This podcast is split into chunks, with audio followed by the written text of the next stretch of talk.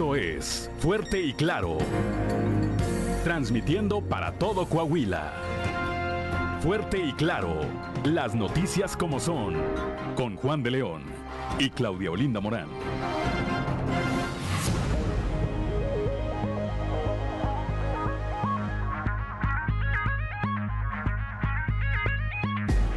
Son las 6 de la mañana, 6 de la mañana con 4 minutos. Muy buenos días, muy, muy buenos días. Ya estamos en Fuerte y Claro, este espacio informativo de Grupo Región para todo el territorio del estado de Coahuila. Y saludo, saludo eh, como siempre a quienes nos acompañan en todo el territorio del estado a través de nuestras diferentes frecuencias. Hoy es miércoles 13 de julio del 2022 y se celebra, día en que se celebra quienes llevan por nombre Enrique. Bueno, pues a todos los Enriques, a todos los Enriques una felicitación, así como a quienes tengan algo que celebrar el día de hoy, pásenla, pásenla de lo mejor. Como decía, eh, les doy los buenos días a quienes nos acompañan a través de nuestras diferentes frecuencias en todo, en todo el territorio de nuestra entidad aquí para el sureste del estado a través de la 91.3 de frecuencia modulada, transmitiendo desde el corazón del centro histórico de la capital del estado, aquí desde el sexto piso del edificio ubicado en las calles de Allende y Ocampo, aquí en, repito, en el centro histórico de Saltillo, para las regiones centro, centro desierto, carbonífera y cinco manantiales, por la señal de la 91.1 de FM, transmitiendo desde Monclova, desde la capital del acero. Por la 103.5, transmitiendo desde Torreón para la laguna de Coahuila y de Durango, por la señal de la 97.9 de FM, transmitiendo desde el municipio de Piedras Negras para el norte de Coahuila y el sur de Texas, y por la 91.5, transmitiendo desde Acuña para Acuña, Jiménez y del Río y del Río, Texas. Un saludo, por supuesto, también a quienes eh, nos distinguen con el favor de su atención a través de las distintas páginas de Facebook de Grupo Región. Son las 6 de la mañana, 6 de la mañana con 6 minutos. Ya está activada nuestra línea de WhatsApp, el 844-155-6915, para recibir sus mensajes, sugerencias, comentarios, denuncias, cualquier comentario, cualquier comunicación que desee usted tener con nosotros o a través de nosotros. Esa línea de WhatsApp es de usted. 6 de la mañana, 6 de la mañana con 7 minutos antes de ir a los detalles del pronóstico del tiempo. Saludamos a Gloria M. González que como todos los días nos acompaña desde muy temprano, desde muy temprano en esta transmisión. En este momento tenemos eh, aquí en Saltillo una temperatura de 19 grados centígrados, 17 grados en eh, Derramadero, 28 en Monclova, así como en Piedras Negras. Torreón inicia esta jornada con 24 grados, General Cepeda con 18, Arteaga con 19, Musquis, Sabinas y San Juan de Sabinas con 26 grados centígrados, San Buenaventura con 28 grados, Cuatro Ciénegas con 26 grados centígrados, Parras de la Fuente con 20, Ramos Arispe con 19 y Ciudad Acuña con 29 grados. Aún no amanece, así que si tiene oportunidad, si usted va a salir, tiene oportunidad todavía de apreciar la luna, eh, una luna llena que desde anoche engalana, engalana el cielo. Y la verdad es que es todo un espectáculo, todo un espectáculo ver la luna a esta hora. Son las 6 de la mañana, 6 de la mañana con 8 minutos. Nos están enviando aquí haciendo uso precisamente de esta línea de WhatsApp, un mensaje dice, este es un aviso especial, se solicitan donadores O positivo, es O positivo, ¿verdad? Para José Ángel Vargas Sánchez, que está internado en la Clínica 1, supongo aquí en la capital del estado, ¿verdad? La Clínica 1 en Saltillo, en la cama 222 de cirugía. Son dos por día antes de las 7 de la, de la mañana, con ayuno de 8 horas y descansados. Más informes al 844 213 1623 con Linda Guadalupe Vargas Martínez. Repito, se solicitan donadores, esto es aquí en Saltillo, o positivo para José Ángel Vargas Sánchez, está internado en la clínica 1 del Seguro Social en la cama 222. Más informes al 844-213-1623 con Linda Guadalupe Vargas Martínez. Ahí está, ahí está ya este, este mensaje. Y ahora sí, vamos con Angélica Costa, ¿verdad? Los detalles del pronóstico del tiempo.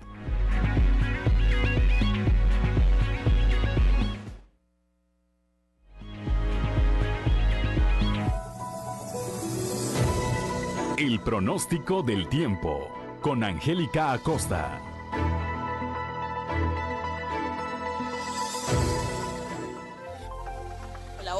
Buenos días. ¿Cómo estás? Feliz mitad de semana. Vámonos con los detalles del clima. Mi nombre es Angélica Costa. En Saltillo se espera una temperatura máxima de 31 grados, mínima de 15. Durante el día agradable, mucho sol, muy cálido por supuesto, por la noche un cielo totalmente claro. Posibilidad de lluvia 1%. Eso es para Saltillo. Nos vamos hasta Monclova.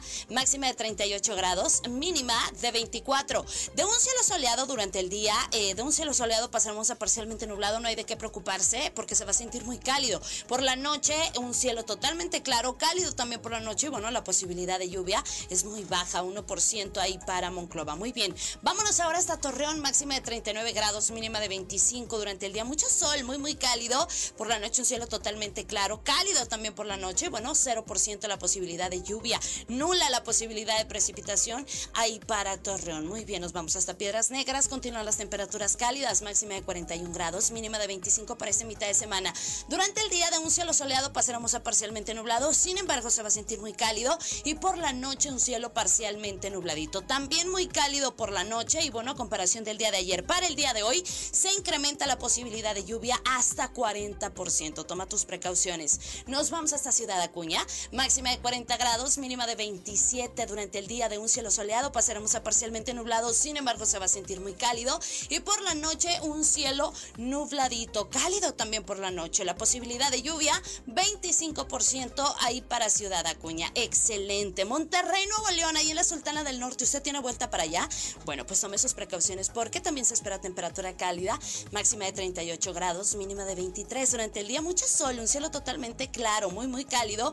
Y por la noche de igual manera un cielo claro. La posibilidad de lluvia 4%. Amigos, ahí están los detalles del clima. Manténgase bien hidratado y nos escuchamos mañana con la previsión meteorológica. Buenos días.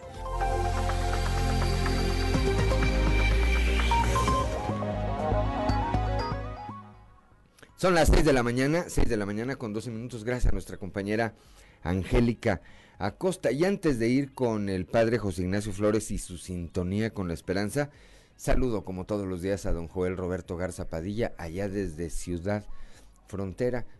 Y todos los días nos obsequia una frase, la de hoy, a mí me parece formidable. Escuchen, dice, un día el amor se enamoró de la locura, pero tuvo miedo de enloquecer la locura, sin embargo, no sintió temor. Decía que amar no era para cuerdos, sino para aquellos que han perdido la razón. Y eso es cierto, ¿eh? Eso es cierto.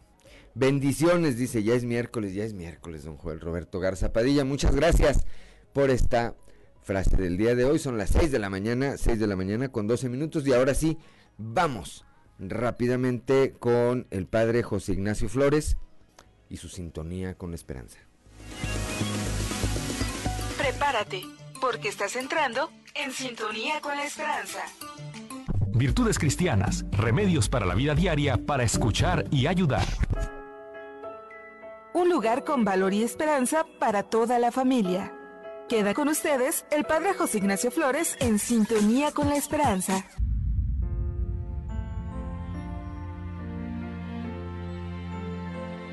Te quiero compartir 10 preguntas que te debes hacer tú, joven o adulto, antes de publicar algo en tus redes sociales. Número 1. Si dentro de 5 años vas a cambiar de opinión de algo que publicaste, algo que en muchas ocasiones va a ocurrir con total seguridad, ¿te arrepentirías de la publicación de hoy? Número 2 ¿Vale la pena ese contenido que estás publicando? La información que uno comparte en Internet ya es una huella digital, difícil de borrar. Queda subida y al alcance de todos aunque cierres tu perfil. Número 3. Para adolescentes y jóvenes, el contenido que subes es el que quisieras que vea tu futuro jefe de tu trabajo dentro de 10 o 15 años? Si la respuesta es que no, entonces piénsalo dos veces, ya que lo que publicas en las redes sociales puede condicionar tu futuro laboral próximo. Número 4. ¿Tu contenido es propositivo? ¿O al menos no hiere la dignidad de nadie o la tuya propia? No tiene caso salir al mundo digital con cualquier cosa. Número 5. ¿Es necesario que le digas a todos lo que haces en tu día? La sobreexposición en la red puede ser peligrosa. Los problemas personales se hablan mejor con los amigos y la familia que nos quiere y nos entiende. Número 6. Si la gente que te conoce desde siempre viera tu contenido, ¿te reconocería en él? ¿Sabría que lo que dices es verdad? Número 7. Y si tú eres una persona creyente, ¿tu contenido refleja cariño y amor a Dios y al prójimo? Número 8. Si tu mamá leyera el contenido que publicas, ¿estaría satisfecha con la educación que te dio? Número 9. Y si tu profesor de redacción y ortografía leyera el contenido que publicas, ¿estarías satisfecho con la educación que te dio? Y por último, si eres padre de familia, ¿sabes cómo funcionan las redes sociales en las que se mueven hoy los jóvenes? Muchas gracias por acompañarnos. Nos vemos en la siguiente emisión. Que tengas un excelente día. El amor y los valores se han hecho presentes. A partir de hoy, podemos vivir un futuro mejor. Te invitamos a vivir en sintonía con la esperanza. Y muchas gracias por tu preferencia.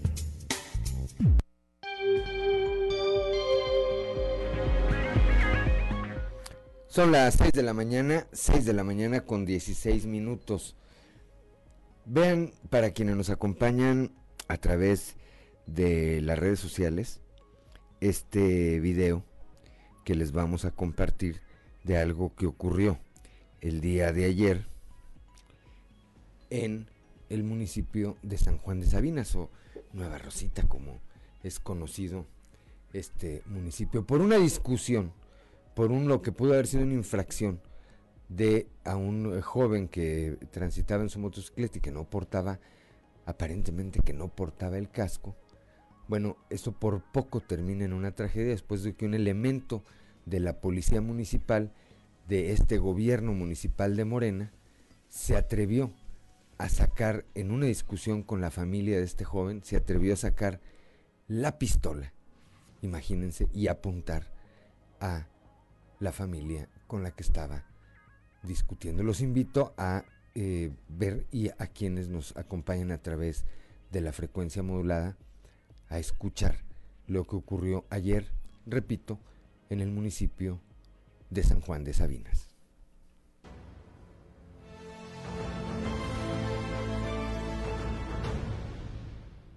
Pero déjenlo que se pare. Que se pare.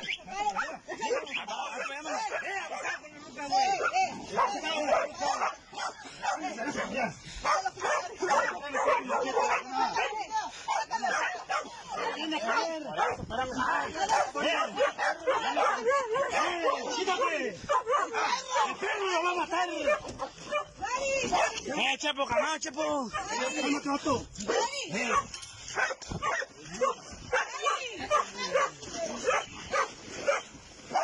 ¡Déjalo! ¡Déjalo, Carlos! ¡Es mi hijo! ¡Es mi hijo! ¿Por qué se ponen así? ¡Es mi hijo! ¿Por qué te pones así? ¡Eh, eh, eh!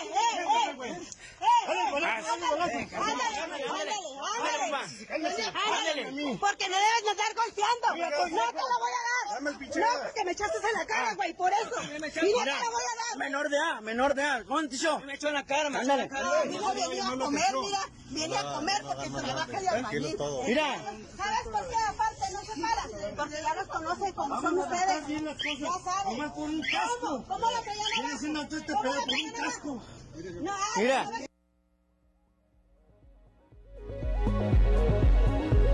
6 de la mañana, 6 de la mañana con 19 minutos.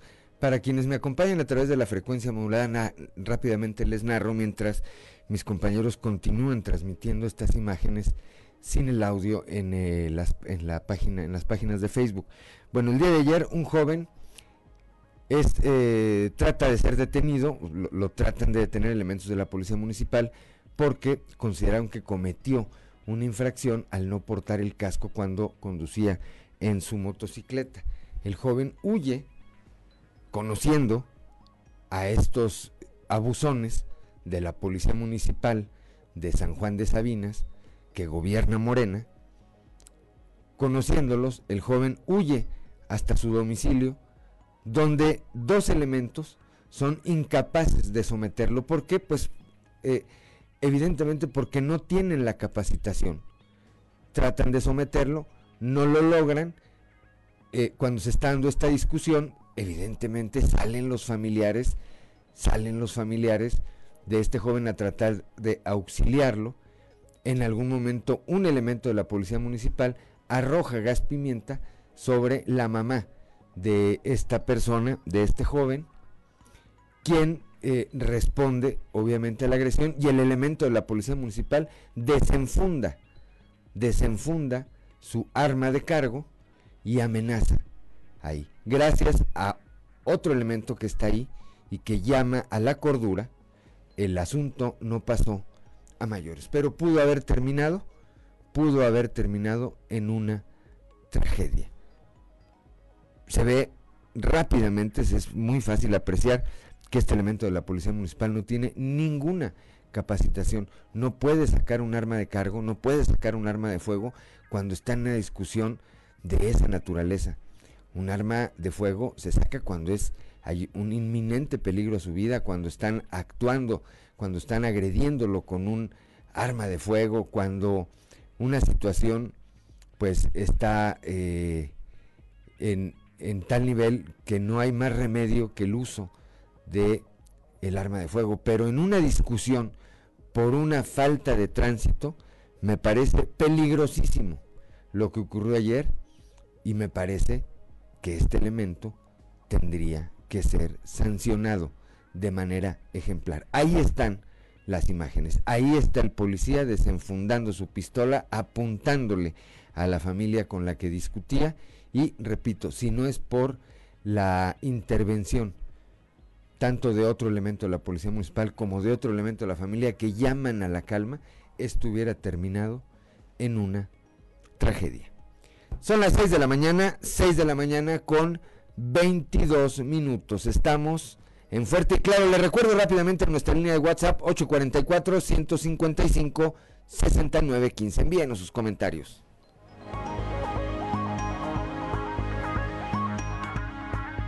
Escuchábamos a los Bookies y esta melodía titulada Necesito una compañera.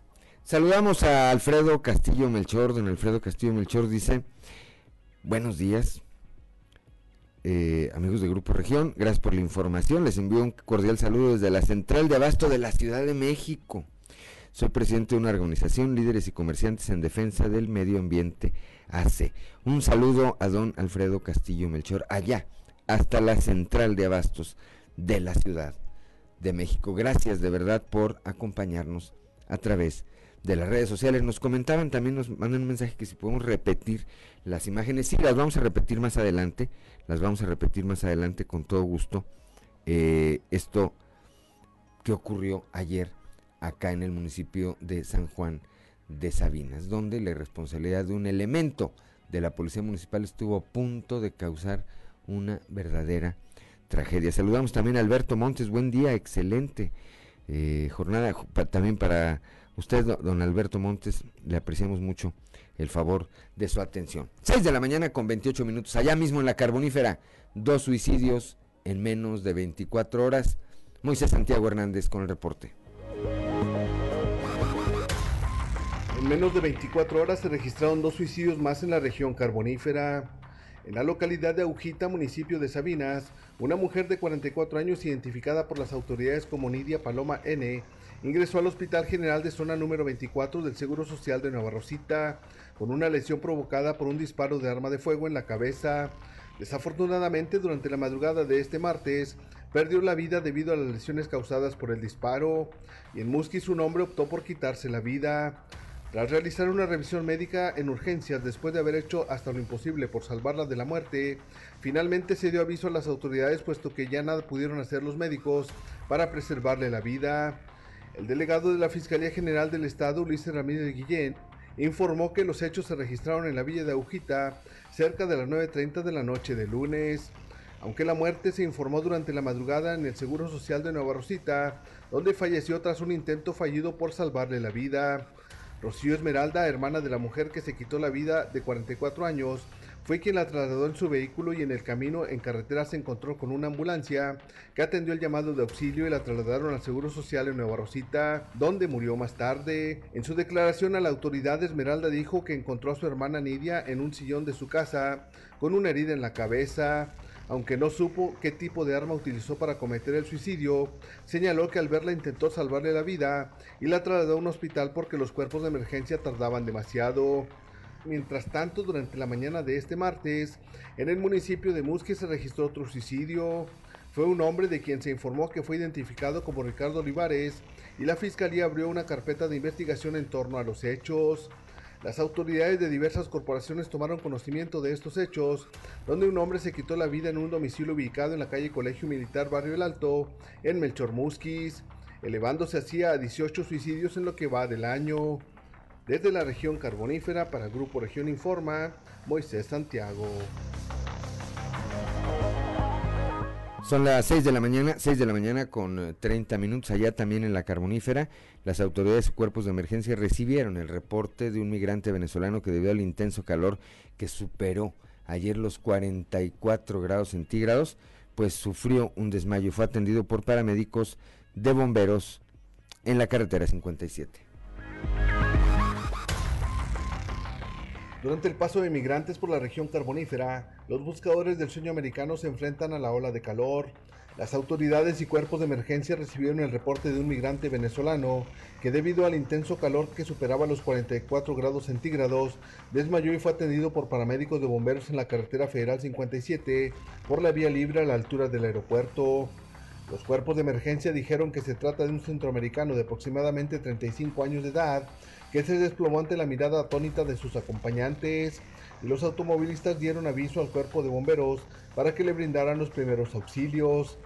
Trascendió que a pesar de su situación delicada de salud, decidió no ser trasladado a un hospital y solo se hidrató y decidió descansar para continuar con su camino hacia la frontera con Estados Unidos por Piedras Negras en busca del anhelado sueño americano. Desde la región carbonífera para Grupo Región Informa, Moisés Santiago.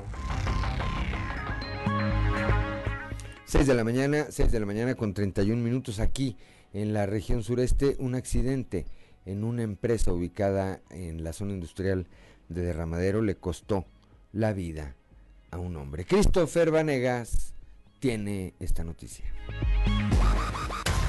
Durante la madrugada de este martes, un hombre sufrió un accidente de trabajo en una empresa de derramadero que lo dejó gravemente lesionado y terminó por quitarle la vida en el hospital a donde fue trasladado para ser atendido. Fue alrededor de las 7 de la mañana que se reportó el deceso de René Valdés García, de 42 años, quien ingresó aproximadamente a las 4 de la madrugada tras sufrir un accidente en la empresa de derramadero en la que labora.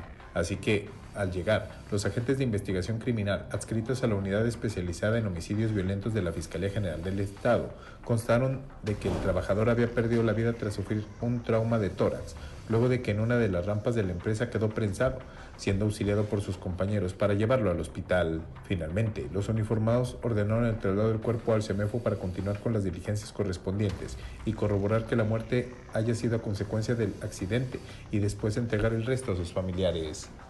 Para Grupo Región informó Christopher Vanegas. Son las 6 de la mañana, 6 de la mañana con 33 minutos allá en Torreón. Un sujeto fue sorprendido mientras retiraba la tapa de una alcantarilla en eh, calles de la colonia Torreón Residencial. Fue detenido y remitido a las autoridades. Sorprendido mientras retiraba la tapa de una alcantarilla en calles de la colonia Torreón Residencial, un sujeto fue detenido por agentes de la Dirección de Seguridad Pública Municipal de Torreón. El presunto ladrón fue identificado como Saúl N., de 23 años de edad, quien aproximadamente a las 11.36 horas del martes fue detectado en flagrancia en la avenida Pavo Real del citado sector habitacional. Además, producto de una revisión, se observó que el individuo llevaba otra tapa de alcantarilla en un carromato guiado por un caballo. El equino quedó bajo el resguardo de una asociación de activistas en pro de los derechos de los animales mientras que Saúl Daniel fue puesto a disposición del Ministerio Público por los delitos que le resulten. Para Grupo Región informó Víctor Barrón. Son las 6 de la mañana, 6 de la mañana con 34 minutos allá en Monclova.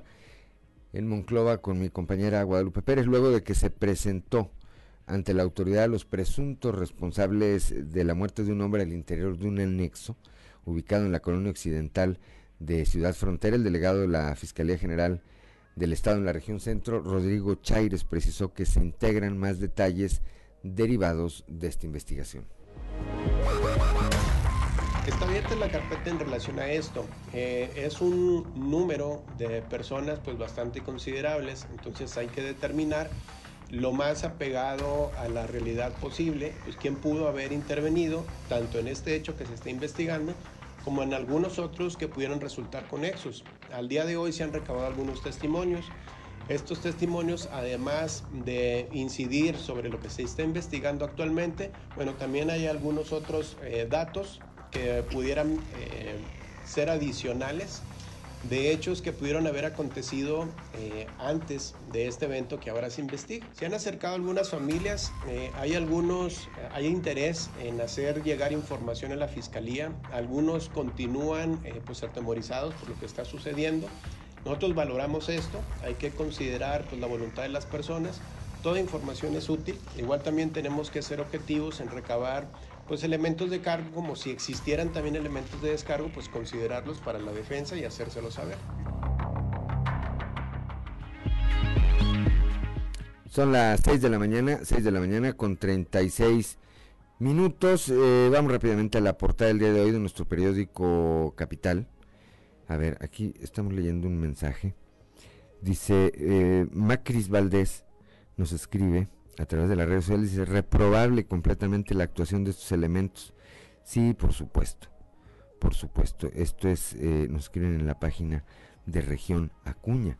En la de Saltillo, en la de Saltillo, dice Julio César Sorola, Dios los bendiga, saludos, lo escucho en Monterrey, saludos allá, allá a la capital de Nuevo León, por supuesto, Pati LS, buenos días, nos saluda también a través de las distintas páginas de Facebook, repito, de grupo, de Grupo Región. Vamos rápidamente a la portada del día de hoy de nuestro periódico Capital. Vandalizan más de 3.000 escuelas. Más adelante estaremos escuchando este reporte. Es una declaración que dio ayer el secretario de Educación Pública aquí en el Estado. Eh, Francisco Saracho Navarro, aumentan 10% los delitos sexuales contra menores, señala la procuradora de las niñas, los niños y la familia, Leticia Sánchez. Por otro lado, el día de ayer el gobernador Miguel Riquelme encabezó la celebración con motivo del Día del Abogado aquí en la capital del estado. Bueno, más de 400 abogados ahí, ahí reunidos. Ya escuchábamos a Moisés Santiago Hernández, dos suicidios eh, ocurrieron en la carbonífera en menos de 24 horas. Por otra parte, el presidente del Tribunal Superior de Justicia aquí en el Estado, el licenciado Miguel Meri Ayub, reconoció que en el Poder Judicial faltan defensores públicos y explicó que se han visto rebasadas las capacidades. Precisó que cerca de un 85% de las causas penales las atiende un, precisamente, un defensor público. Escuchábamos también ya a Cristo Vanegas con eh, esta noticia de pues una persona que pierde la vida el día de ayer en un accidente ocurrido en una empresa aquí al sur de Saltillo, en la zona industrial de Derramadero. Por, otra, por otro lado, trabaja Saltillo en proyecto de la calidad del agua. El alcalde José María Frausto Siller sostuvo una reunión con la Fundación Gonzalo Río Arronte. Y es que a partir de que empezó todo este tema del agua, pues todo mundo le empezó, le empezó a medir. 6 de la mañana con 38 minutos, hora de ir a nuestra columna en los pasillos.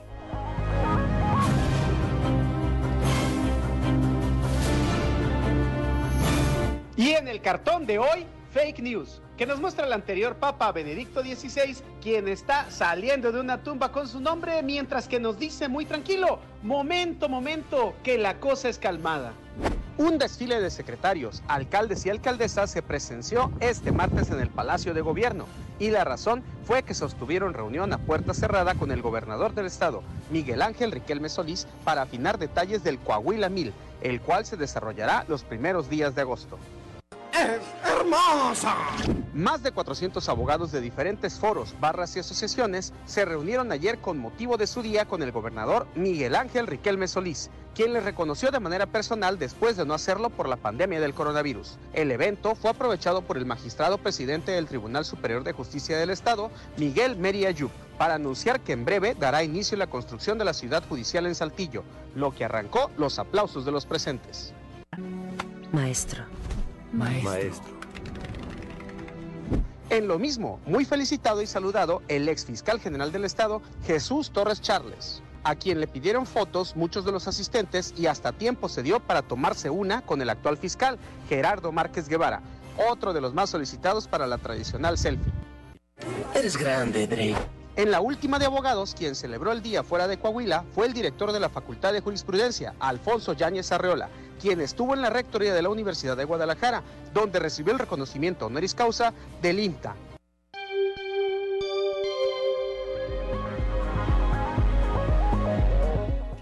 Son las 6 de la mañana, 6 de la mañana con 40 minutos. Le recordamos nuestra línea de WhatsApp, su línea de WhatsApp para comentarios, saludos, sugerencias, denuncias, cualquier comunicación que quiera usted tener con nosotros o a través de nosotros, avisos como estos de la eh, de personas que requieren de donar sangre, si usted tiene una historia que cree que valga la pena que difundamos, si tiene una denuncia, alguna queja en contra de algún servidor público, sea o no servidor público, utilice esta línea de WhatsApp 844 155 69 15. Soy Juan de León. Estamos en Fuerte y Claro. Una pausa y volvemos.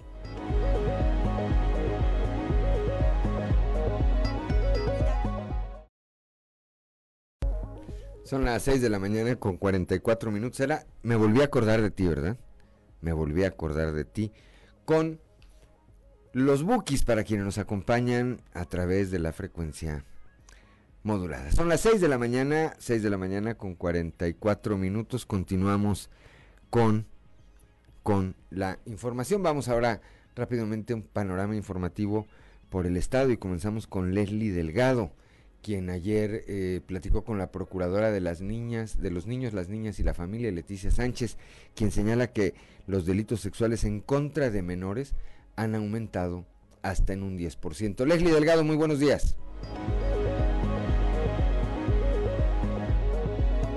Buen día, informando desde la ciudad de Saltillo alrededor de un 10% aumentaron los delitos sexuales en contra de menores respecto al 2021, de acuerdo a información de la Procuradora de los Niños, Niñas y la Familia, María Leticia Sánchez, quien hizo un llamado a los padres de familia, ya que la mayoría de los agresores son del entorno familiar de las víctimas.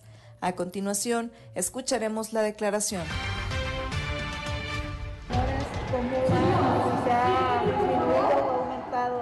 Si hemos tenido una ligera eh, aumento, hay que recordar que este delito sexual, las cifras específicas la lleva la fiscalía quien trae las carpetas de investigación, pero si logramos una detección de un aumento. Es importante hacer conciencia en este tema. La mayoría de los agresores vienen dentro del seno familiar, gente llegada a los niños, entonces eh, eh, tengamos esas precauciones dentro del seno familiar. Mamá, papá, siempre les hacemos un llamado a platicar, al tener la comunicación directa con nuestras hijas e hijos, a enseñarle los riesgos y la realidad. Porque entendamos que la agresión sexual es una realidad que se vive en cualquier parte del país. Entonces, a prevenir, darles herramientas de prevención para ellos. ¿Cuánto aumentó? Tenemos una ligera cifra del 10% al año pasado de los casos. Que fueron un total Los que reciben nada más PRONIF, ya las cifras oficiales las tiene la Fiscalía. Agradezco la intervención y deseo que tengan un excelente día.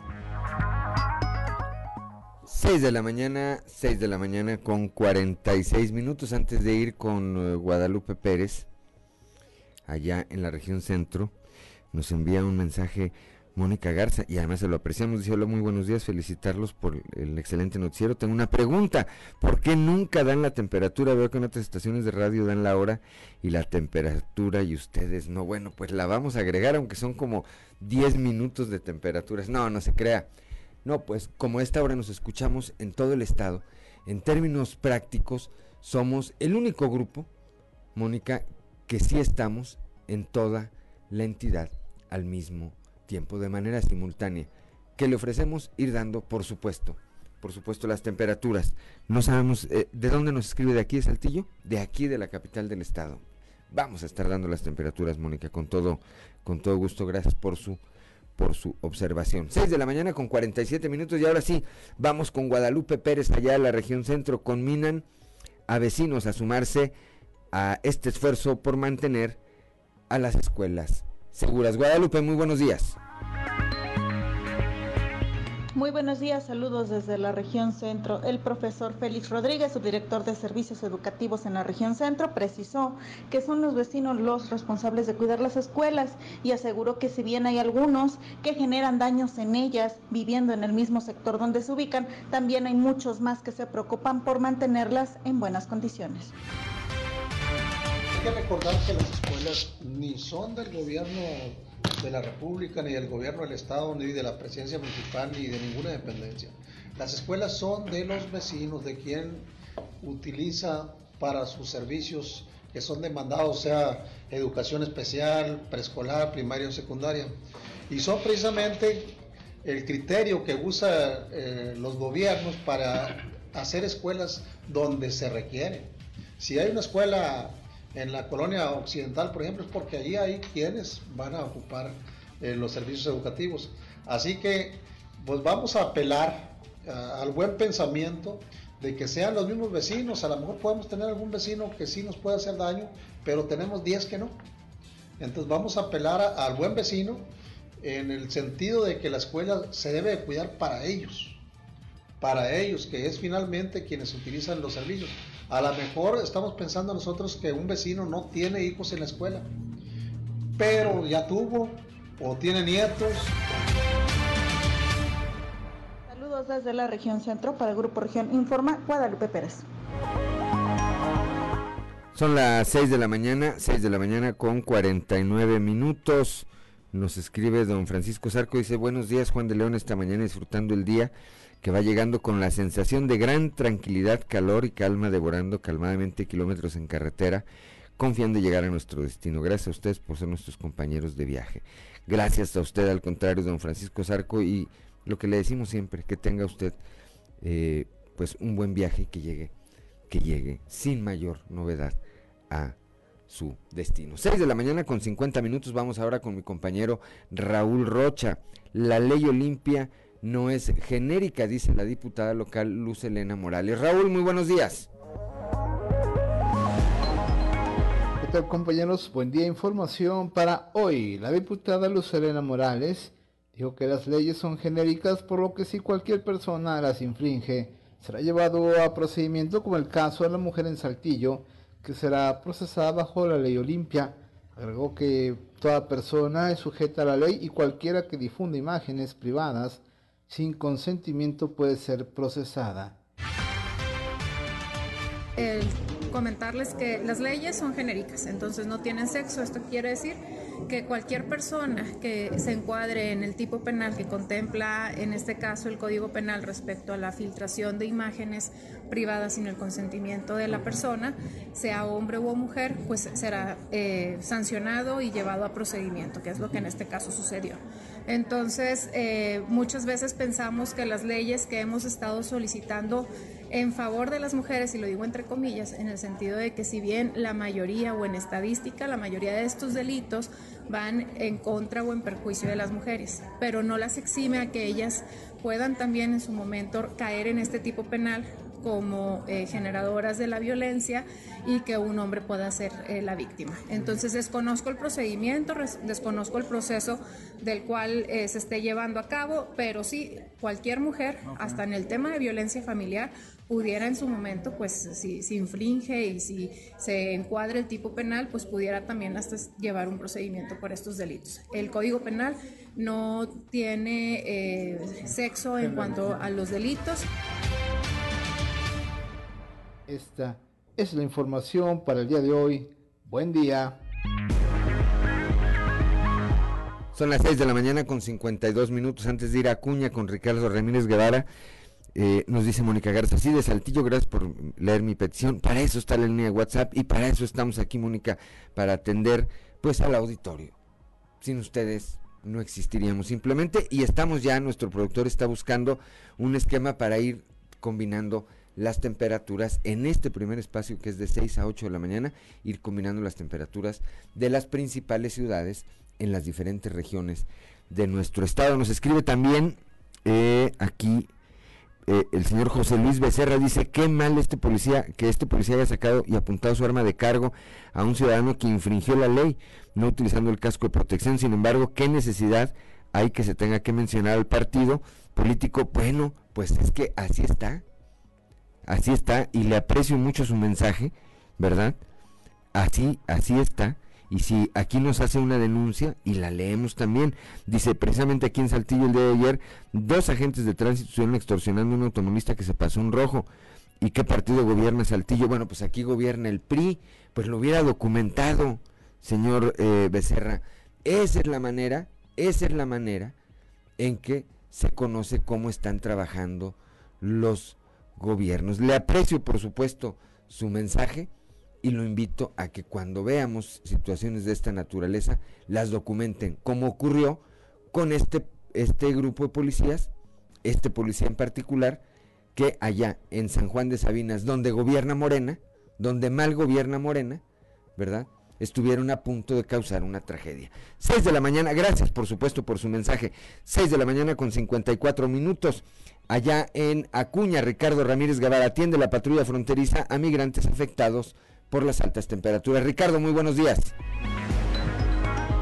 Muy buenos días amigos de Fuerte y Claro. Informarles desde Ciudad Acuña que a pesar de los múltiples operativos de vigilancia y seguridad que se realizan en territorio mexicano, así como en Estados Unidos, sigue en crecimiento el número de migrantes detenidos en las fronteras entre ambos países. Sin embargo, ahora los migrantes enfrentan un nuevo peligro, que son las altas temperaturas. Durante los últimos días se han llevado a cabo más de 70 rescates por parte de elementos de labor del patrol en el sector de Del Río. La mayoría de estos van enfocados a personas que tienen que ser atendidas por los llamados golpes de calor provocados por las largas caminatas que realizan para tratar de eludir a las autoridades migratorias. Muchos de los migrantes no están preparados físicamente para esto y terminan sucumbiendo ante las altas temperaturas que en la región han alcanzado los 44 grados. En menos de 24 horas, según informes de la CBP, se ha tenido que solicitar el apoyo de los cuerpos de emergencia de Del Río para evitar que al menos 26 migrantes perdieran la vida por las altas temperaturas. En promedio, cada 48 horas se logra la detención de más de 3.000 a 3.500 migrantes de diferentes nacionalidades solo en el sector de Del Río, sin contar a los migrantes que intentan cruzar hacia Estados Unidos por la parte de la Sierra de Acuña, donde a decir de las autoridades migratorias estadounidenses se puede duplicar o en ocasiones triplicar el número de de detenciones cerca de la mancha urbana. Informó para Fuerte y Claro, desde Ciudad Acuña,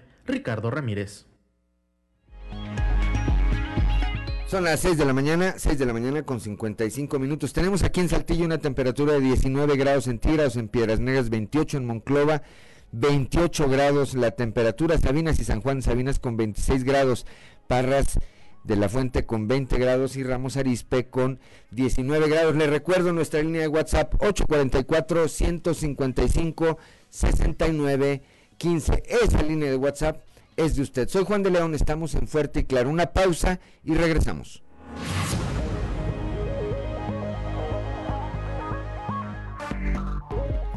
Son las 7 de la mañana, 7 de la mañana con un minuto. Aquí tenemos varios mensajes de quienes nos están pidiendo repetir, que nos siguen por eh, las redes sociales, que nos están pidiendo repetir estas escenas de lo que ocurrió ayer en San Juan de Sabinas, en donde, aunque, bueno, aquí está la respuesta, ahorita nos eh, escribía el, señor José Luis Becerra y nos dice, ¿qué necesidad hay de decir quién gobierna en donde pasan estas cosas? Bueno, no le contesto yo Aquí hay un mensaje del señor Jorge Rodríguez, dice, pues porque el otro año hay elecciones. Y que como ciudadanos, dice Jorge Rodríguez, dice, como ciudadanos tenemos que pues ver a qué autoridades elegimos, qué es lo que queremos los coahuilenses. Ahí está la respuesta. Y bueno, vamos de nueva cuenta a ver esto que ocurrió, repito, ayer en el municipio de San Juan de Sabinas, donde un policía municipal estuvo a punto de causar una, una tragedia derivada de nada. A ver si ya nos corren las imágenes aquí nuestros compañeros de redes sociales y a quienes escuchan en la frecuencia modulada. Ahorita, ahorita les comentamos de nueva cuenta. Bueno, pues ayer, derivado de una falta, pues de una infracción menor, un, joven que transitaba aparentemente sin casco, es perseguido por elementos de la policía municipal hasta su domicilio, donde pues no pueden someterlo. Entre dos policías municipales, entre tres policías municipales, ahí para quienes ven las escenas, no pudieron someter a este joven. Se les pegó ahí a una eh, eh, alambre de púas, después intervino, hasta el perro intervino en defensa del joven, la familia por supuesto, la discusión, el tema, pues se sale por momentos de control, el elemento de la policía municipal enfrenta a los familiares de estos, de este joven y cuando se siente pues eh, agredido, saca su arma de cargo, saca el arma de cargo, ahí están las escenas muy claras, saca el arma de cargo, y amedrenta a estos ciudadanos, repito, gracias a la intervención de otro elemento de la policía municipal, así como a alguien de la familia que se oye y, que llama a la calma, el asunto no pasa, no pasa a mayores, pero estuvo a nada, a nada de ocurrir una tragedia. Repito, hoy vamos a consultar pues a diversas voces autorizadas en este tema. El presidente de la Comisión de Derechos Humanos, el licenciado Hugo Morales, a ver qué sanción merece un funcionario público, porque un policía es un funcionario público, que actúa de esa manera. Vamos a ver qué dice la secretaria de Seguridad Pública. Dice, eh, antes de, estamos aquí, pues estamos recibiendo un mensaje, buen día, excelente noticiero, solo les pido que no pongan tantos comerciales en la barra de noticias, bendiciones, pues, ¿qué más quisiéramos? De eso viven los medios de comunicación, de los comerciales, pero vamos a ver cómo hacemos más ágil el espacio, con todo gusto. No, no viene el nombre de quien nos envía este mensaje, le apreciamos, por supuesto, le apreciamos, por supuesto, su mensaje. Ah, no, sí, Enrique Gámez de Saltillo, perdón, Enrique Gámez de Saltillo, aquí viene. Gracias, gracias, Enrique. También dice, eh, saludos y bendiciones, mi nombre es Marisa Robles. Una pregunta. ¿Por qué el tema con el que regresan del corte no lo ponen completo? Me parece que son excelentes artistas. Sí, bueno, pues es que la canción completa debe durar como tres minutos. Es una probadita. Vamos a ir viendo cómo, cómo le vamos modulando ahí. Gracias, gracias Marisa por su comunicación y gracias también, por supuesto, a don Enrique Gámez. Bueno, pues eh, recapitulando, esto que ocurrió ayer en el municipio de San Juan Sabinas, evidentemente que va a merecer una sanción. No esperamos que sea el alcalde, porque el alcalde se la pasa en la fiesta, en la fiesta, ahí en, en los clamatos, lo pueden encontrar todos los días en la tarde, ahí está, en la cantina. Y no es algo que yo diga, a la ligera. Ahí están los videos, ahí están las declaraciones del propio alcalde que él dice pues que él tiene su horario de trabajo y que ya en la tarde pues él le gusta ir a la cantina y tiene con qué, bueno, pues ahora sí que él sabrá y quienes lo eligieron sabrán también por qué lo eligieron. Ahí están las imágenes de este elemento de la Policía Municipal que ayer, por una discusión menor, desenfundó su arma de cargo, un arma de fuego con la que le pudo haber arrebatado la vida a alguien. Y hoy estaríamos hablando de una verdadera, de una verdadera tragedia. Son las 7 de la mañana, 7 de la mañana con 6 minutos. Vamos ahora hasta el municipio de Piedras Negras, allá con Norma Ramírez. Se requieren 12 médicos y 25 enfermeras en el Hospital General Salvador Chavarría. Norma, muy buenos días. Muy buenos días, esta es la información desde Piedras Negras. A raíz de la eliminación del presupuesto federal para conservar a los especialistas de salud en el Hospital Salvador Chavarría, este se quedó sin 12 médicos de diferentes áreas como 25 enfermeras, por lo que están gestionando a nivel estatal sean contratados, puesto que cuentan con poco personal para responder a las necesidades de los pacientes, declaró Martín Cortés Cedillo, secretario de Trabajadores de la Salud en el Hospital Salvador Chavarría. Sí, es correcto, este, pues debido al, al incremento de casos, ¿verdad? Y a los recortes que sufrimos por parte de los compañeros que estaban contratados por el INSABIO, que habían migrado al INSABI. Este, estamos solicitando nuevamente el apoyo del Estado para que nos autoricen lo que vienen siendo contratos para el área de enfermería y el área médica. Pues en el área de enfermería ahorita tenemos una necesidad aproximada de 25 compañeros y en el área médica de 12, 12 médicos. Sí, bueno, en cuestión de la federación es este, por parte del programa del INSABI, ¿verdad? Pero nosotros aquí como primera instancia estamos solicitando el apoyo del Estado para que nos este, llegaran a autorizar contratos estatales. Eh, en cuestión de la federación, pues sí es un poquito más difícil ahí la, el procedimiento, por así decirlo, ya que los compañeros que ya no pudieron este, seguir laborando con nosotros, que eran de Insabi, eran por candados que, que fijó el mismo Insabi, ¿verdad? Entonces, pues nosotros vemos como una opción más viable o más rápida este, que se autorizaran contratos por parte del Estado. Bueno, del área de enfermería estamos hablando de aproximadamente 25 este, vacantes y del área médica aproximadamente 12, 12 médicos entre médicos generales y especialistas. Para Fuerte y Claro, Norma Ramírez. Gracias a Norma Ramírez, allá desde el municipio de Piedras Negras, donde en este momento tenemos una temperatura de 28 28 grados centígrados, en Monclova 28 también, Saltillo sigue con 19 grados, Sabinas y San Juan de Sabinas con 26 grados en este momento. 7 de la mañana, 7 de la mañana con 8 minutos, vamos ahora hasta la región carbonífera, ya con Moisés Santiago Hernández. Comerciantes y empresarios, escuchen esto, proponen privatizar el servicio de agua potable en Sabinas. Moisés, muy buenos días. Muy buenos días Juan y Claudia, a todo nuestro amable auditorio que nos escucha en todo Coahuila.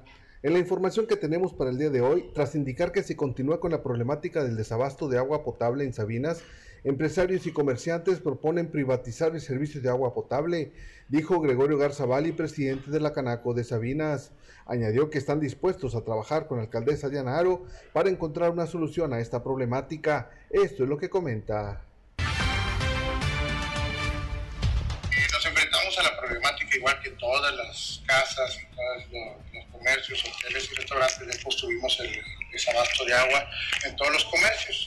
Mira, ahorita tuvimos dos propuestas y son muy claras. Número uno es una, trabajar de la mano con la alcaldesa. Y número dos, que sería una manera pues mucho más drástica, le propusimos que hace poco eh, el señor gobernador hizo la secretaría de las APP, las asociaciones público-privadas, y si realmente estamos dispuestos como Cámara de Comercio y Empresarial eh, de asumir este, este reto, Bien, pues de esta manera el presidente de la Canaco está pensando a futuro en lo que tiene que ver con privatizar el sistema de agua potable en Sabinas. Ya estaremos pendientes a ver qué sucede al respecto.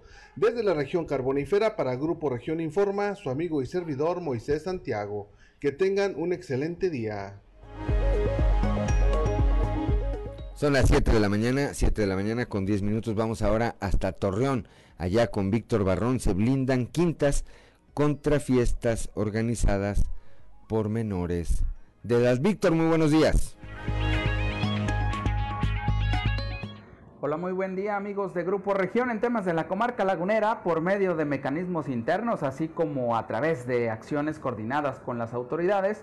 Los 60 establecimientos que integran la Asociación de Quintas de la Laguna se han blindado para evitar albergar fiestas organizadas por menores de edad y donde se consume alcohol en grandes cantidades. De eso habló José Luis Jiménez, quien es presidente de la Asociación de Quintas de la Laguna, a quien vamos a escuchar. Regularmente los dueños o gerentes de, de instalaciones eh, regularmente eh, pedimos ciertos requisitos a los jóvenes. El número uno siempre es, ¿es evento para adultos? ¿Qué tipo de evento es? Siempre es la primera pregunta, ¿qué tipo de evento es?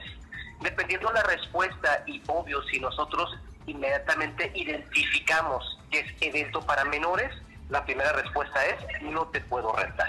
En la asociación tenemos estrictamente prohibido este tipo de eventos. Número dos, en ocasiones estos jóvenes, como saben que ya tenemos prohibido ese tipo de eventos, entonces utilizan a un tercero adulto, que a veces es un matrimonio, para que eh, este matrimonio se preste a contratar. Ellos le dan 200, 250, 300 pesos para que lleve a cabo este, este contrato. Cuando nosotros identificamos el día del evento que es un evento para menores, porque para empezar no llega la persona que nos contrata, empiezan a llegar únicamente menores de edad. En este momento nosotros notificamos a la, a la autoridad, específicamente al área de inspección y verificación y específicamente a seguridad pública, para cortar en ese momento ese evento que se pretende llevar a cabo. Esto es todo en la información. Desde la región lagunera reportó Víctor Barrón. Un saludo a todo Coahuila. Son las 7 de la mañana. Gracias a Víctor Barrón allá desde la región lagunera, desde Torreón específicamente. Son las 7 de la mañana, 7 de la mañana con 13 minutos. Allá mismo, en Torreón, eh, advierten del riesgo por consumo inmoderado de alcohol a edades tempranas. Escuchemos lo que al respecto dice el médico pediatra Juan Gerardo Hernández Flores, quien es subdirector médico del Hospital Infantil Universitario.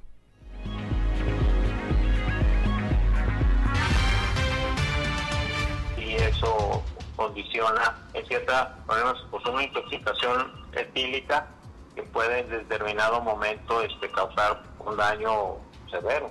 Generalmente si, si la ingesta de alcohol es muy importante, quedan en cierta manera pues una inhibición de los, ¿cómo se llama? Las funciones, pues a veces respiratorias en cierta manera, se adormecen y lógicamente causa un daño en el, en el hígado que hace una destrucción este, de las células y que causen insuficiencias hepáticas. Estamos viendo, generalmente es una situación grave que en cierta manera pues va mermando el rendimiento escolar, el abandono escolar, las neuronas pues se dañan y el, el aprendizaje, la fineza de la movilidad, de la actividad física, todo eso causa daño pues ¿verdad? Puede ser un daño irreversible bueno, a muy largo plazo a veces pues se, tiene síntomas como agitación, que se agitan, que se ven exaltados o depresión del sistema nervioso central.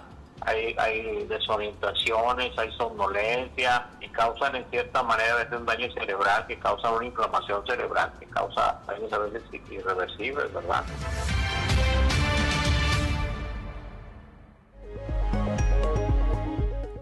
Son las 7 de la mañana, 7 de la mañana con 15 minutos. En este mismo tema, en este mismo tema, el eh, director del Centro de Integración Juvenil de Torreón, Rafael Mora Garza, señala pues que es necesario en esto para evitar el consumo de alcohol, las conductas eh, o los excesos cometidos por menores de edad, es necesario que los padres de familia presten mayor atención a las actividades que realizan sus hijos. Decía hace mucho un eh, comercial, un spot, ¿sabe usted dónde andan sus hijos? Todos estos jóvenes, todos estos menores de edad que son sorprendidos, particularmente, y, hago referencia a lo que ha estado ocurriendo en Torreón, que hemos estado difundiendo las últimas semanas, donde encuentran a menores de edad en total estado de ebriedad en fiestas que se llevan a cabo de forma clandestina en quintas y los papás a poco no saben dónde andan. Lo digo con todo respeto. Escuchemos, repito, a Rafael Moragarza, quien es director del Centro de Integración Juvenil de Torreón. Esa problemática ya la habíamos eh, vertido ya desde hace rato, o sea, estaría hablando de hace como seis años, yo creo, siete años. Estas situaciones como la- las que han estado pasando las fiestas clandestinas, quintas, donde lo menos, lo menos es el alcohol, porque se sabe que luego circula ahí entre ellos otro tipo de sustancias, pero ya de por sí las cantidades de alcohol, los tipos de alcoholes que están consumiendo, y prácticamente siendo la mayoría menores de edad, pues sí es algo que preocupa. Y en ese tiempo recuerdo que hubo situaciones eh, que no te las esperas, Víctor. Casos de papás que le reclamaban a la autoridad el que se les hubiera detenido a sus hijos menores de edad, porque decían, yo les di permiso, donde dices, híjole, pues lo que no estás haciendo tú, lo estoy haciendo yo como autoridad y todavía me reclamas, ¿verdad? Y otros casos donde se le hablaba a los papás, llegaban los papás en la madrugada, cuando se hacía el operativo, y ya no sabía la autoridad a quién darle ayuda, si al chavo o a los papás que también llegaban en las mismas condiciones en las que andaba el hijo, ¿sí me explico?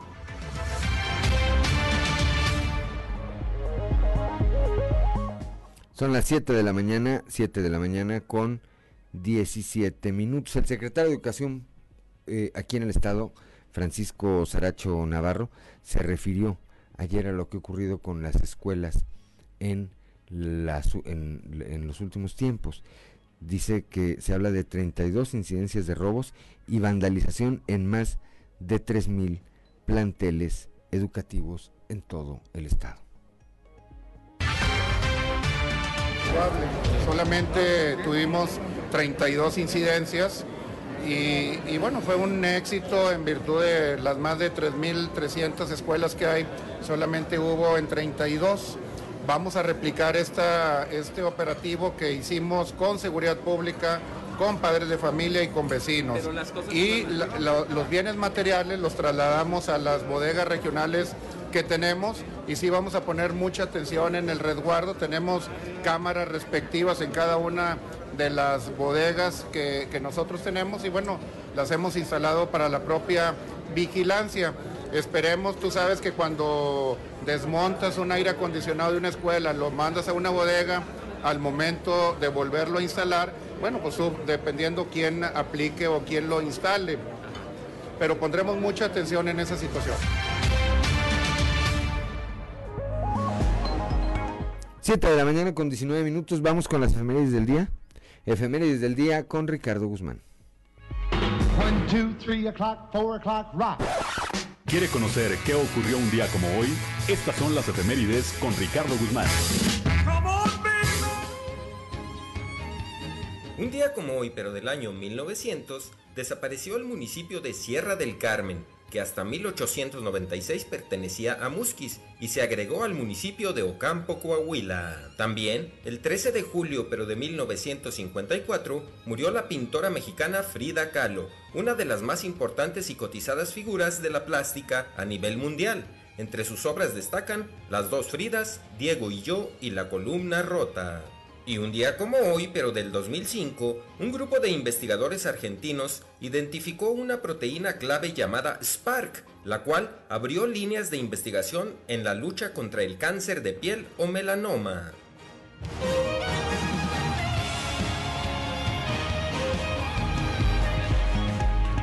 Son las 7 de la mañana, 7 de la mañana con 20 minutos y les recuerdo, nuestra línea de WhatsApp es el 844 155 69 15. Es una línea de WhatsApp para que usted la use. Ahí, ahí esperamos sus mensajes, su comunicación con nosotros o a través de nosotros. 7 de la mañana, 7 de la mañana con 20 minutos. Soy Juan de León. Estamos en Fuerte y Claro. Una pausa y regresamos.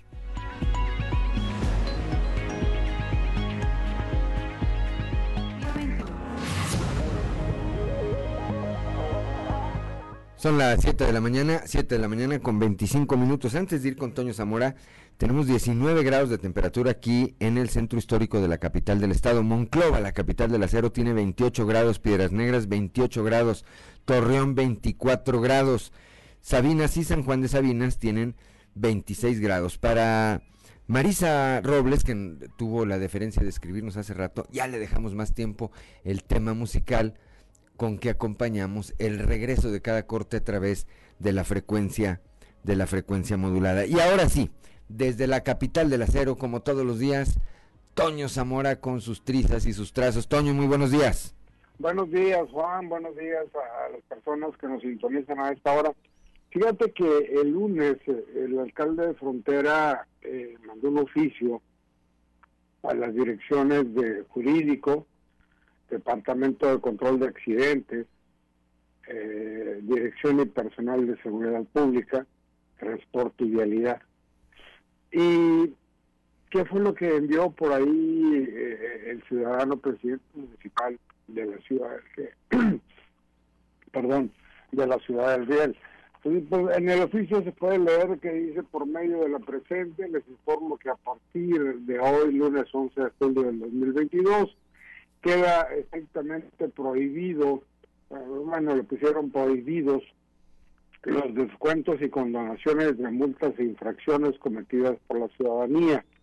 Eh, esto se puede leer en el primer párrafo y luego abunda solo con la autorización del presidente municipal CP Roberto Clemente Piña Maya a través del coordinador de interventores y de no acatar dicha disposición, pues quien haga lo contrario, bueno, eso no, quien haga lo contrario se lo estoy agregando yo, será turnado al Departamento de Recursos Humanos.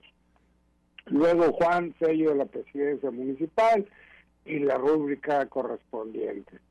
Así que, pues, ¿cómo ves? Ahí en frontera. Bueno, mira, este es un tema que no deja de llamar la atención. Primero porque significa que entonces todo el mundo estaba metiendo mano en la condonación de multas. Número uno. Número dos, se entiende, eh, no lo justifico, no lo justifico, pero lo entiendo a partir de que, pues, eh, desde que el gobierno federal de Morena comenzó a recortar presupuesto a los estados y a los municipios, pues todos los estados y los municipios están viendo cómo eh, hacerse de recursos. Hay quienes diariamente cometen infracciones. Lo que habría que cuidar aquí, o lo, a lo que habría que estar atentos en el caso de frontera, dado este eh, comunicado oficial de parte del alcalde, es que no se vaya a desatar una cacería de automovilistas por parte de la policía municipal, porque entonces sí ya tendría un sesgo muy claro el actuar de la policía en un afán recaudatorio. Ciudad Frontera, Juan, eh, es un es una ciudad donde los agentes, bueno, la policía, pues, no hay tránsito, tienen patente de corso. Este, eh, te paran, te detienen y bríncale, mi chulo. O sea, eh, definitivamente ellos eran los que cobraban las multas. Entonces yo creo que la traían el servicio, traían el servicio tan rápido que decían pague aquí mismo la multa. sí, así como en el tiempo de Estados Unidos, ¿no? Ah, aquí, aquí depositen, órale. Este, bueno, así, así Ciudad Frontera. Entonces yo creo que a final de cuentas pudiera con, con hacerse buena esta, esta decisión. Pero el problema también es de que de que los, los policías levanten las infracciones y no se queden con el dinero, con la mordida, como se llama eh, vulgarmente, ¿no? Pero bueno, ahí está. Por otro lado, Juan, yo, yo quisiera que, que, no le entendí yo al tema ese de, de que los partidos políticos eh, del próximo, eh, para la elección del próximo año deberán postular a una mujer para cada una de las gubernaturas en juego sin embargo, la, institución descartó imponer competitividad para no afectar a los hombres aspirantes y estableció tres meses para que partidos políticos modifiquen procesos internos. Es decir, van a poner a competir hombre-mujer en cada uno de los estados, en, internas, o, cómo entiendes tú este párrafo, mijo? A ver, si no le entienden los del INE, Toño, que se especializan en eso y están todavía, parecen estar todavía eh, pues confundidos porque no han dado una certeza, pues me parece que los ciudadanos de a pie menos le vamos a entender. La lectura que yo tengo de lo que ayer dijeron es que los estados o los partidos deberán postular mujer donde vean, donde vean que tiene más posibilidades de ganar. ¿Y eso cómo lo determinan? O sea, ¿cómo se va a determinar? ¿Con encuestas? ¿Con encuestas de las que hoy salen todos los días? Todos los días y que obviamente favorecen a quien las patrocina. Ajá. ¿O cómo lo van a determinar? Sí, yo creo que es muy interesante ese, ese asunto, ¿no? O sea, ¿cómo, ¿cómo va a ser la manera en que van a definir? Bueno, aquí sí va mujer, acá no va mujer. Entonces, este, yo creo que ahí está como, como en chino y yo creo que por eso también la, la resistencia de los partidos políticos este, a este a este asunto, ¿no? Que por cierto las comisiones estas del INE dijeron que para el último día de octubre tienen que definir las candidaturas. Muy rápido, ¿no? Juan, también la definición de las mismas, ¿no? Pues sí, este, a ver, creo, creo que habrá que estar muy atentos a lo que vaya diciendo el INE y a lo que los congresos locales, los congresos locales determinen. Aquí por lo pronto lo que ayer decía Eduardo Olmos, presidente de la Junta de Gobierno del Congreso del Estado es que ellos van a seguir con este procedimiento que les ordenó el Tribunal Electoral Local, que era reponer, que era reponer eh, los pasos de la reforma anterior. Con, con, la aprobación de los nuevos ayuntamientos, ¿no? Exactamente, y con el número de ayuntamientos y con los plazos y con los tiempos que deben cumplir. creo que tiene que correr esa ruta. Ahora hay que esperar qué es lo que va a definir el INE a esta decisión del a esta nueva decisión del Congreso, no o más bien de, de los ayuntamientos de Coahuila que, que están a favor o en contra de, de, hacer de dejar la ley pues como como se estableció eh, cuando fue en diciembre, ¿no? Así es. En diciembre se hizo esa reforma. Por lo pronto, ¿qué te aconsejo, Toño? Mándate a hacer una encuesta donde aparezcas bien posicionado. Igual y te vemos de candidato a diputado local, por ejemplo. Pero va a ser para todas las elecciones. ¿Cómo? Nomás para, la, para la gubernatura o para, para los diputados locales. No, para el diputado local. ¿O también quieres ser gobernador tú, Toño? No, no, no, no, no, no, no, no, para, para nada, no, la, la, verdad, hay que empezar de... Todavía no, dices, todavía no. Pero no, espérate, no, el amor primero de, de, de rugidor o... Me estoy, me estoy curtiendo, y me estoy curtiendo. Sí, sí, sí, sí, sí esta cosa de la grilla no, no terminas de entenderle nunca. No, hay que estar atentos, hay que estar atentos a lo que dice, a lo que vaya, a, a lo que va diciendo el INE por una, en una pista y en la otra a lo que ocurra aquí con la legislación local, que en el último de los casos es lo que va a mandar, la lo que lo que lo que ordene o lo que permita el marco legal que haya en la legislación local. Eso no hay que perderlo de vista, Toño. Así es. Bien, pues platicaremos el día de mañana y si pasas por frontera, pues dale quedito para que no te vayan a infraccionar. Sí, no me vayan a infraccionar y luego tengas que ir allá a pedir favor a piña. No, no, a pagar la multa. a pagar la multa. Gracias, Antonio Zamora. Muy buenos días. Hasta luego. Son las 7 de la mañana, 7 de la mañana con 34 con 34 minutos. En el Día del Abogado, el día de ayer, el gobernador Miguel Riquelme refrendó el reconocimiento a este sector pues dijo, son actores principales de los avances que se dan entre sociedad y gobierno y que eh, en el caso de Coahuila, pues eh, ha redundado en que se alcancen altos indicadores de legalidad y Estado de Derecho.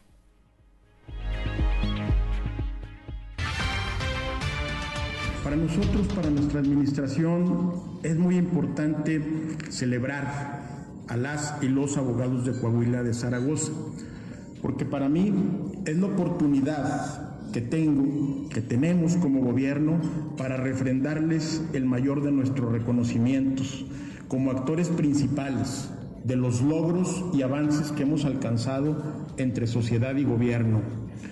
Hay que recalcarlo, Si Coahuila hoy es uno de los estados más seguros del país, de los más competitivos, de los más atractivos a la inversión pública, se debe a las condiciones de seguridad, de legalidad y Estado de Derecho que prevalecen en nuestro territorio.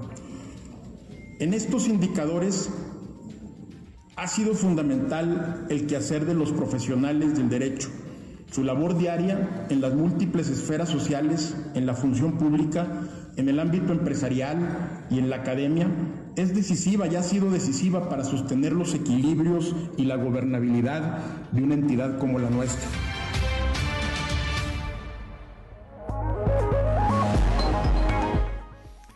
Son las 7 de la mañana, 7 de la mañana con 36 minutos. Ayer también en el marco de este evento eh, fue entrevistado el presidente del Tribunal Superior de Justicia, licenciado Miguel Meri Ayub. Ahí reconoció que faltan defensores públicos en el Poder Judicial. Con una altísima necesidad de defensores públicos. Eh, la carga que tiene un defensor público hoy rebasa las capacidades en tiempo y de atención, rebasa completamente. El 85% de los asuntos penales los lleva un defensor público. Y hoy, eh, con la situación económica que vivimos, pues la gente no tiene dinero para pagar un abogado particular. Entonces el Estado responde a través de la Defensoría Pública. La carga es demasiada y requerimos por lo menos el doble. Si hoy tenemos 50 defensores públicos en el Estado, por lo menos requeriría 50 más para decir, para duplicarlos, para tener la calidad de la justicia a la que quiero llegar. No digo que sea mala, no, es mala la calidad de la justicia. Hacemos mucho con pocos elementos, pero podríamos tener, eh, podríamos acortar tiempos, podríamos ser más ejecutivos, podríamos tener una mayor y mejor atención si tuviéramos el apoyo de llegar a 130 jueces, de llegar a 100 defensores públicos, de tener el doble de psicólogas y psicólogos que hoy tenemos en el Centro de Evaluación Psicosocial.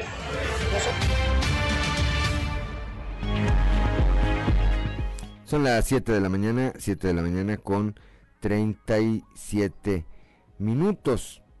Continuamos con la información. El grupo parlamentario del PRI, lo que estábamos hablando hace un momento con Toño Zamora, en espera de la, resolución, de la resolución del INE en el tema de paridad.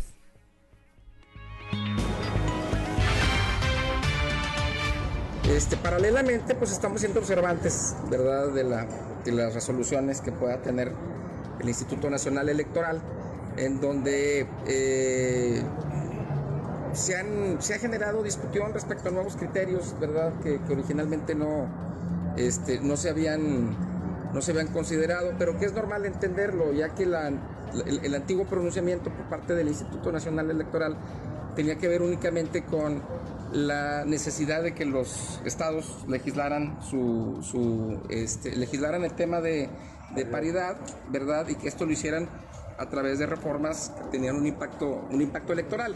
Entonces, pues, lo que yo comenté la vez pasada y que era lo que platicábamos era, hay que esperar a ver estos nuevos criterios y estos nuevos lineamientos para tratar de involucrarlos en, en, la, en la misma legislación, ¿verdad? y en ese sentido pues podemos tener una ruta un poquito más clara. Hay que recordar que está hasta septiembre, hay que recordar que está hasta septiembre y no, no quisiera yo entrar en una controversia en torno al tema de competencia. Entonces, entonces yo, yo, creo que en ese sentido este, vamos a esperar a ver los pronunciamientos del INE. Son las 7 de la mañana, 7 de la mañana con 39 minutos. Antes de irnos al corte, comentar rápidamente el día de, desde el día de ayer, a propósito de esta reunión de trabajo que sostuvo el presidente López Obrador eh, de México con el presidente Joe Biden de los Estados Unidos, como que se ha hecho mucho énfasis en las posturas de que si López Obrador estaba así, que si estaba así, que si tenía los pies chuecos o que si los tenía, pues yo no sé qué tan relevante sea eso. Eh, visualmente, pues sí hay una diferencia, con la postura que tiene el presidente de los Estados Unidos, muy elegante, y el presidente López Obrador, bueno, pues no, no tanto, pero me parece que no es lo más relevante. Lo relevante es ver qué acuerdos alcanzaron ayer. porque nada más fue ayer esta reunión. Hoy, bueno, anoche, desde anoche, el presidente Biden voló a Israel para, iniciar una gira de trabajo por esa región. Pues seguramente le dijo al presidente López Obrador, pues te quedas en tu casa, aquí te a tratar bien, si quieres desayunar, pues ahí le pides a, a Kamala, la vicepresidenta, ¿verdad? Pues te ofrece un tour ahí a algún lado que te lleven, que traten bien, que no te cobren tan caro, pero yo me voy a Israel a atender cosas, pues seguramente de mayor, de mayor interés. Son las 7 de la mañana, 7 de la mañana con 40 minutos. Les recuerdo nuestra línea de WhatsApp, el 844-155-6915, para que ahí nos escriba, nos dé sus opiniones, sus mensajes, sus denuncias, nos cuente sus historias, si hay algún tema que usted quiera que nosotros le demos cobertura con todo gusto. Ahí está. Tenemos en Saltillo una temperatura de 19 grados centígrados, en Monclova de 28, Piedras Negras 27 y Torreón 25 grados en este momento. Soy Juan de León, estamos en Fuerte y Claro. Una pausa y regresamos.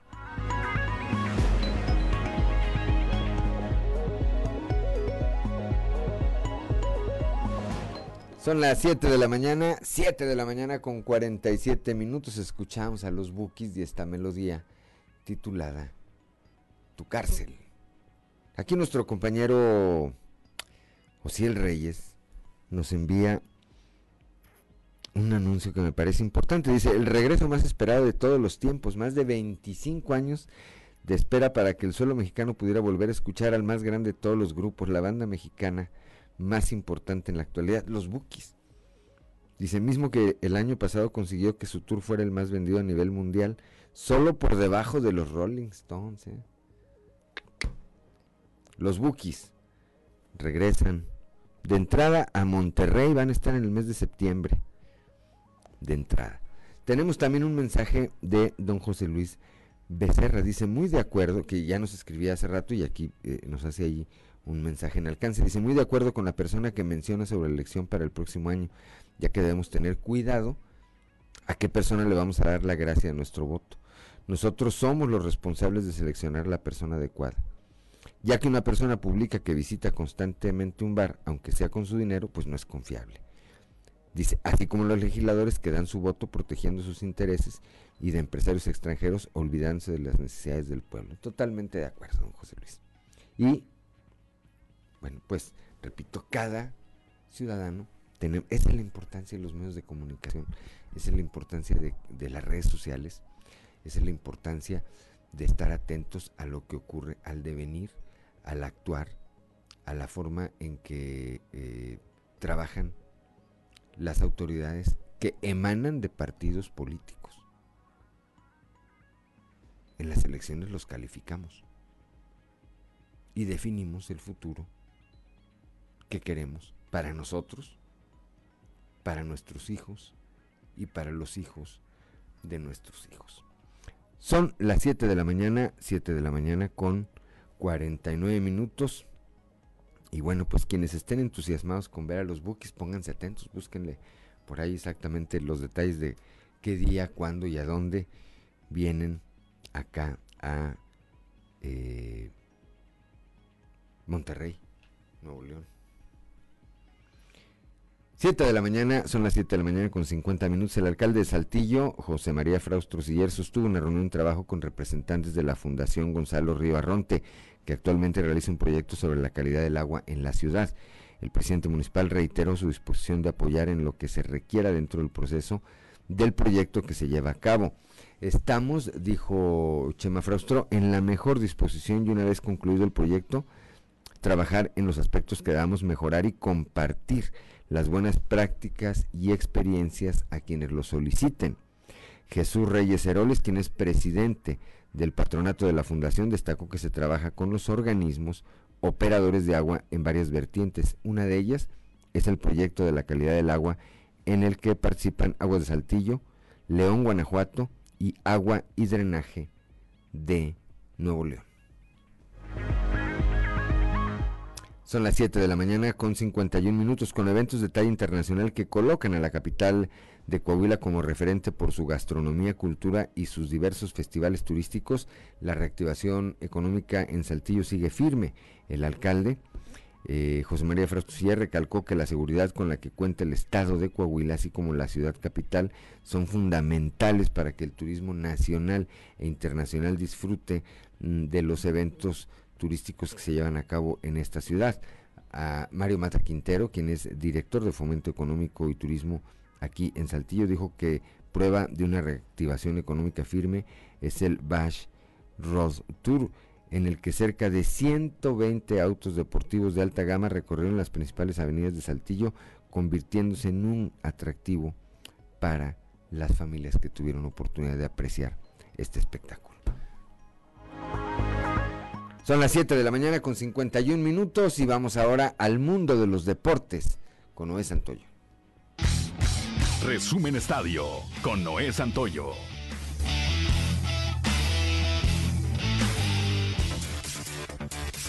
Los fracasos de la selección mexicana sub-20 y de la selección femenil mayor no pasaron por alto en la Federación Mexicana de Fútbol, la cual ya contempla algunos cambios en su estructura y será una limpia en cuanto a gente de pantalón largo, así como los entrenadores de ambos equipos que no consiguieron los objetivos. Gerardo Torrado e Ignacio Hierro, que ocupan los cargos de director de selecciones nacionales y director deportivo, serán destituidos porque su proyecto no funcionó. Lo mismo pasará con Luis Pérez y Mónica Vergara, entrenadores de la sub-20 y la femenil, respectivamente que hicieron papelones en sus premundiales sin boleto a la justa ni a los Juegos Olímpicos. Así como han peleado títulos en la Liga MX, Grupo Orley y Grupo Pachuca tendrán ahora un pique internacional, con los primeros como dueños en su totalidad del Sporting de Gijón y los segundos con más de la mitad del Real Oviedo, que le pondrán más picante al clásico asturiano en la segunda división de España. Ambos modelos deportivos exitosos, lo de Alejandro Aragorri y lo de Jesús Martínez pasó a otro nivel, ya que han protagonizado las últimas dos finales en el fútbol de México y esto ha hecho más grande su rivalidad deportiva. Los toleteros cubanos Luis Robert y José Abreu conectaron sendos cuadrangulares este martes en las grandes ligas para que los Medias Blancas de Chicago vencieran siete carreras por cero a Cleveland en el segundo juego de una doble cartelera entre ambos equipos. Los patiblancos tomaron así desquite del primer encuentro de la jornada que ganaron Cleveland 4 a 1 con picheo de Shane Bieber. En actividad de la Liga Mexicana de Béisbol, Sara Peros fabricó siete carreras en la primera para propinar paliza de 12 carreras a 7 al líder de la zona norte, Tecolotes de las Dos Laredos, en el arranque de la serie en Saltillo, con destacada actuación del cubano Dariel Álvarez, que pegó tres imparables, uno de ellos con Ron y tres producciones para encabezar la ofensiva del Dragón del Norte. La victoria se la acredita Kenneth Sigman, con relevo de una entrada y un ponche mientras que los Tigres de Quintana Roo tomaron ventaja de 4 y aunque su momento acelero lo empató, la visita tomó de inmediato el margen para el final, imponerse 8 carreras a 5 en el inicio de la segunda visita felina al Estadio Monclova. Quienes siguen imparables son los algodoneros de la Unión Laguna, que con rally de 3 carreras en el segundo episodio complementó el gran trabajo monticular de Joe Smith para imponerse 4 carreras a 1 a los Leones de Yucatán en el primero de la serie celebrado en el Estadio Cuculcán de Mérida. Resumen Estadio con Noé Santoyo.